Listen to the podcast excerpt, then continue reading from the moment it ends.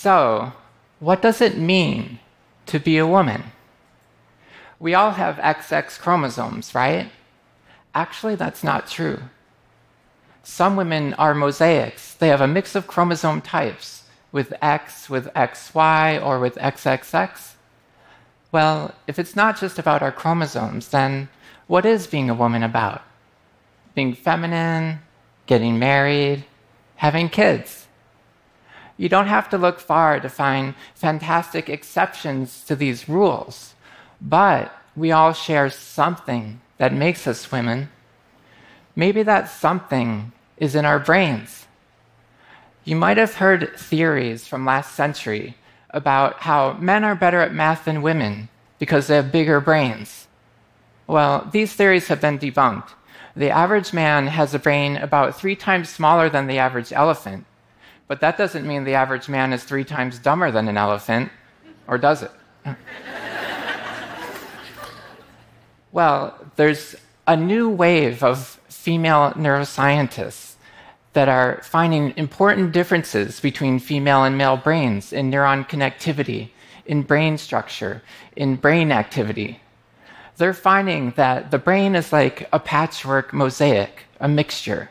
Women have mostly female patches and a few male patches.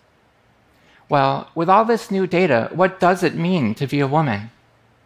This is something that I've been thinking about almost my entire life. When people learn that I'm a woman who happens to be transgender, they always ask, How do you know you're a woman? Well, as a scientist, I'm searching for a biological basis of gender. I want to understand what makes me me. New discoveries at the front edge of science are shedding light on the biomarkers that define gender. My colleagues and I in genetics, neuroscience, physiology, and psychology, we're trying to figure out exactly how gender works. These vastly different fields share a common connection epigenetics. In epigenetics, we're studying you know, how DNA activity can actually radically and permanently change, even though the sequence stays the same. DNA is a long string like molecule that winds up inside our cells there's so much DNA that it actually gets tangled into these knot like things. We'll just call them knots. So external factors change how those DNA knots are formed. You can think of it like this inside our cells, there's different contraptions, building things, connecting circuits, doing all the things they need to make life happen. Here's one that's sort of uh, reading the DNA and making RNA. And then this one is carrying a huge sack of neurotransmitters from one end of the brain cell to the other. Don't I get hazard pay for this kind of work? This one is an entire molecular factory. Some say it's the secret to life. It's called the ribosome. I've been studying this since 2001. Well, one of the stunning things about our cells is that the components inside them are actually biodegradable. They dissolve and then they're rebuilt each day.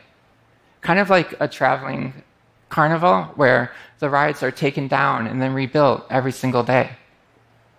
A big difference between ourselves and the traveling carnival is that in, our, in the carnival, there are skilled craftsmen that rebuild the rides each day. In ourselves, there are no such skilled craftsmen, only dumb builder machines that build whatever's written in the plans, no matter what those plans say. Those plans are the DNA, the instructions for every nook and cranny inside ourselves.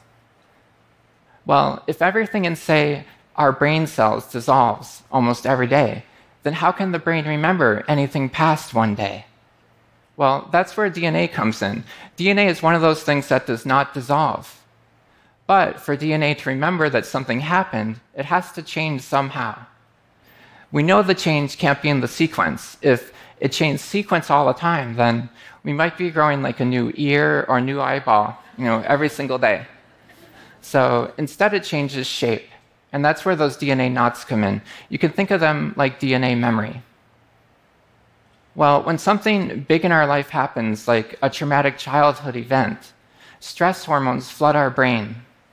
The stress hormones don't affect the sequence of DNA, but they do change the shape. They affect that part of DNA with the instructions for molecular machines that reduce stress. That piece of DNA gets wound up into a knot, and now the dumb builder machines can't read the plans they need to build the machines that reduce stress. That's a mouthful, but it's what's happening on the micro scale. On the macro scale, you practically lose the ability to deal with stress, and that's bad. And that's how DNA can remember what happens in the past. Well, this is what I think was happening to me when I first started my gender transition. I knew I was a woman on the inside, and I wore women's clothes on the outside, but everyone saw me as a man in a dress. I felt like no matter how many things I try, no one would ever really see me as a woman. In science, your credibility is everything. And people were snickering in the hallways, giving me stares, looks of disgust, afraid to be near me. I remember my first big talk after transition. It was in Italy. I'd given prestigious talks before, but this one, I was terrified. I looked out into the audience, and the whispers started the stares, the smirks, the chuckles. To this day, I still have social anxiety around my experience eight years ago. I lost hope. Well, don't worry, I've had therapy, so I'm okay. I'm okay now.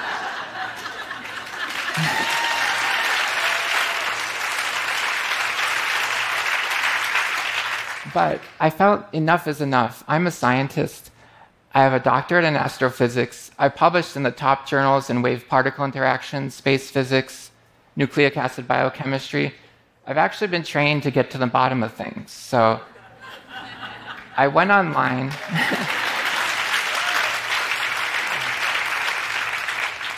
so I went online and I found fascinating research papers. I learned that these DNA knot things are not always bad. Actually, the knotting and unknotting, it's like a complicated computer language. It programs our bodies with exquisite precision. So when we get pregnant, our fertilized eggs grow into newborn babies. This process requires thousands of DNA decisions to happen. Should an embryo cell become a blood cell, a heart cell, a brain cell? And the decisions happen at different times during pregnancy some in the first trimester, some in the second trimester, and some in the third trimester. Well, to truly understand DNA decision making, we need to see the process of knot formation in atomic detail. Well, even the most powerful microscopes can't see this. What if we try to simulate these on a computer? Well, for that, we need a million computers to do that. Well, that's exactly what we have at Los Alamos Labs a million computers connected in a giant warehouse. So here we're showing the DNA making up an entire gene folded into very specific shapes of knots.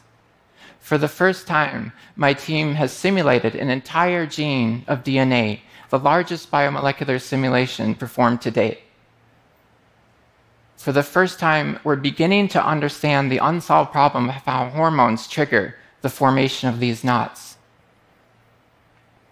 Well, DNA knot formation can be seen beautifully in calico cats. The decision between orange and black happens early on in the womb. So that orange and black patchy pattern, it's an exact readout of what happened when that cat was just a tiny little kitten embryo inside her mom's womb. And the patchy pattern actually happens in our brains and in cancer.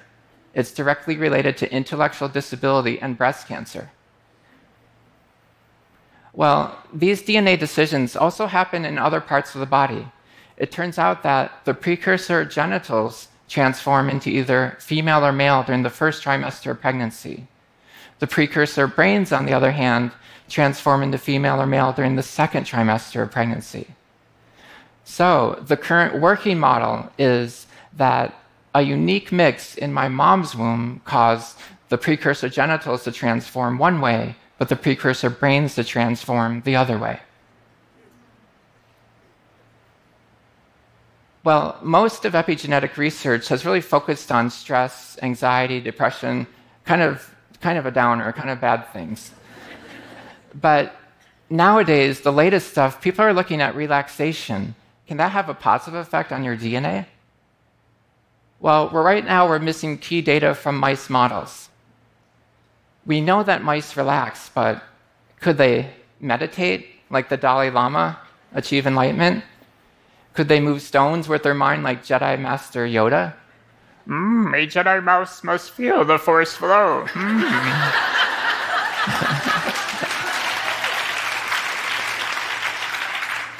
well, I wonder if the support I've had since that talk back in Italy has tried to unwind my DNA. Having a great circle of friends, supportive parents, and being in a loving relationship has actually given me strength and hope to help others. At work, I wear a rainbow bracelet. Sometimes it raises eyebrows, but it also raises awareness. There's so many transgender people, especially women of color, that are just one demeaning comment away from taking their own lives. 40% of us attempt suicide. If you're listening and you feel like you have no other option, try to call a friend, go online, or try to get in a support group. If you're a woman who's not transgender, but you know pain of isolation, of sexual assault, reach out. So, what does it mean to be a woman? The latest research is showing that female and male brains do develop differently in the womb possibly giving us females this innate sense of being a woman. On the other hand, maybe it's our shared sense of commonality that makes us women. We come in so many different shapes and sizes that asking what it means to be a woman may not be the right question. It's like asking a calico cat what it means to be a calico cat. Maybe becoming a woman means accepting ourselves for who we really are and acknowledging the same in each other. I see you, and you've just seen me.